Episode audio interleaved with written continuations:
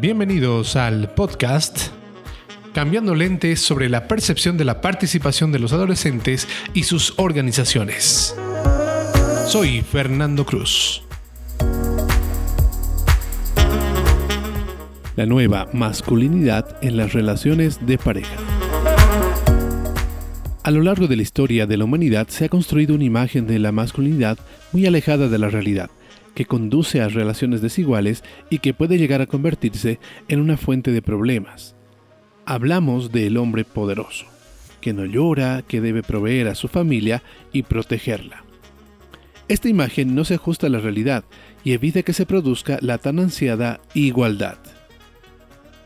Las nuevas masculinidades pretenden reescribir los roles de género establecidos y adquiridos socialmente a lo largo de la historia. Uno de los principales objetivos de la nueva masculinidad es poner fin a la violencia de género, dejando de lado el mito del hombre violento, además de acabar con cualquier forma de machismo tanto en la sociedad como en las relaciones de pareja. La nueva masculinidad contribuye al establecimiento de relaciones de pareja más sanas, equilibradas, donde ambos miembros de la relación comparten la responsabilidad económica, emocional o de crianza. Analicemos a continuación cuáles son las características de la nueva masculinidad. La igualdad. Apuesta por las relaciones entre iguales en lugar de las relaciones de poder o de superioridad. En una relación, ambos miembros de la pareja trabajan desde la misma posición, con un objetivo en común, que es mantener el equilibrio de la relación. No a la agresividad. Cualquier tipo de agresividad es rechazado por la nueva masculinidad, la violencia machista, el acoso los comentarios sexistas no tienen cabida en una relación de pareja basada en la nueva masculinidad. Mundo interior. La masculinidad tradicional se ha basado en la proyección de una imagen exterior competitiva, ambiciosa y centrada en el desarrollo de la carrera profesional. Todo ello a costa de descuidar las emociones, los sentimientos y el desarrollo personal.